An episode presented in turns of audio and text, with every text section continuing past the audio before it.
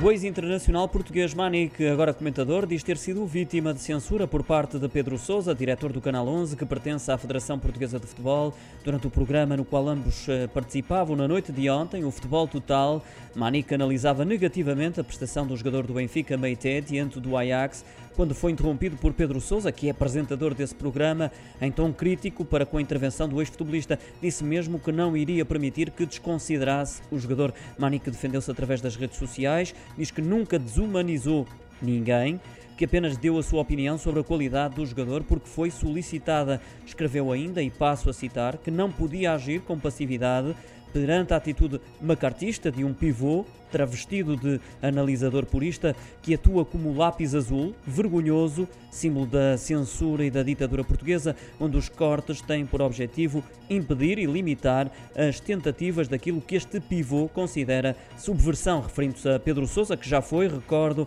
diretor de comunicação do Sporting durante o mandato de Godinho Lopes.